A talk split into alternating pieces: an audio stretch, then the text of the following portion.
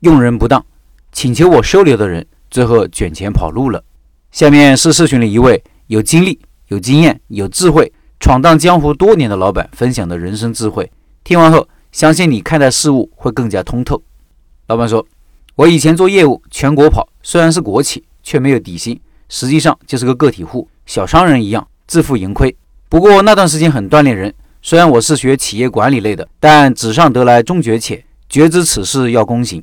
通过跑市场，让我对市场的概念建立起来了。一段时间的历练，也让我从一个书生变成了社会人。紧接着，企业改制，国企变私企，我也被推到了市场经济的大河里。第一次做生意是和一个内蒙的朋友合作，之前就解决了信任问题。他有经验，所以生意启动得很顺利。但不巧，随后他有更好的发展机会，就不得不离开回老家了，剩下我一个人。各方面都要学，当时真的是头大。好在当时年轻，精力充沛，又有一定的理论和实践基础，所以边学边干，业务量逐步增加，员工也慢慢增加。最后开了分公司，又开始学分级管理，磕磕绊绊的一路走过来，可以写本书了。如果让我总结当老板的特质，我会把学习力和有胆量排在前面。看了老陈的开店笔记，非常有感触，在这里总结一下我的前半生，也是很有意义的事情。这一次，我想挑几件和当老板有关的事和大家聊一聊，都是个人体会，不一定对，供参考。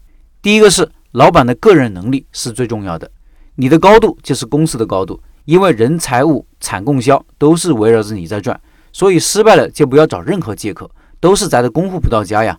选人、选店、选产品，说透了背后都是能力问题，哪个环节能力不够出了问题，都可能导致失败。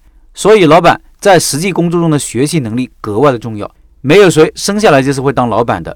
如果你决定走当老板创业的路，一定要有好的学习能力，学在前面，后面掉在坑里的概率低一些。记住，打磨产品前，一定要先打磨一下自己。重点提两点基本功：时间管理和财务管理。如果老板时间管理能力强，能区分轻重缓急，整个公司都是高效的。所以要有意识锻炼自己的高效工作的习惯，因为随着业务的发展，你的时间会越来越不够用。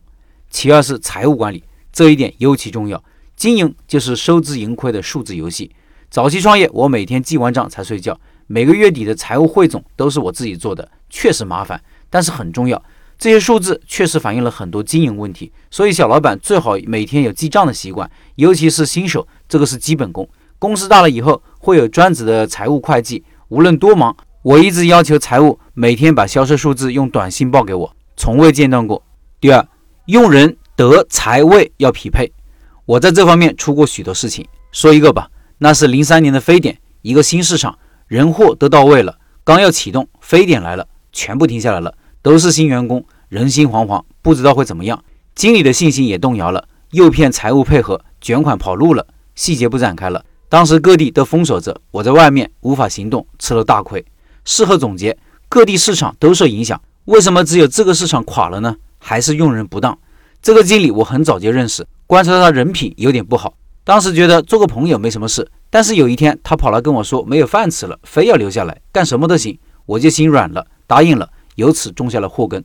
我发现人的品行是很稳定的，坏人一定会做坏事，他不做就没有机会。从那以后，在用人上，我都会把德行放在首位，尤其是核心成员这类问题就没有再出现过了。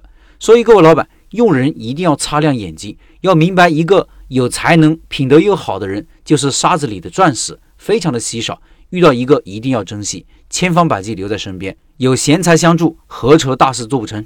第三是老板的意志力很重要，老板是压力中心，各种麻烦事发生了，第一时间找到你，所以你的心理承受能力要强。搞经营就要学习适应在各种压力下的工作和生活，这是不同于普通人生活的一个重要方面。员工可以下班，可以离职。你不行，遇到再大的事情也要顶上去。成不熬，败不馁。像史玉柱、褚时健都是我们的榜样。我看到许多人非常的聪明能干，但输在一点上，抗压能力不行。如果你是个没有在逆境中锻炼过的人，要尤其注意这一点。超过常人的意志力，也是老板的必备品质之一。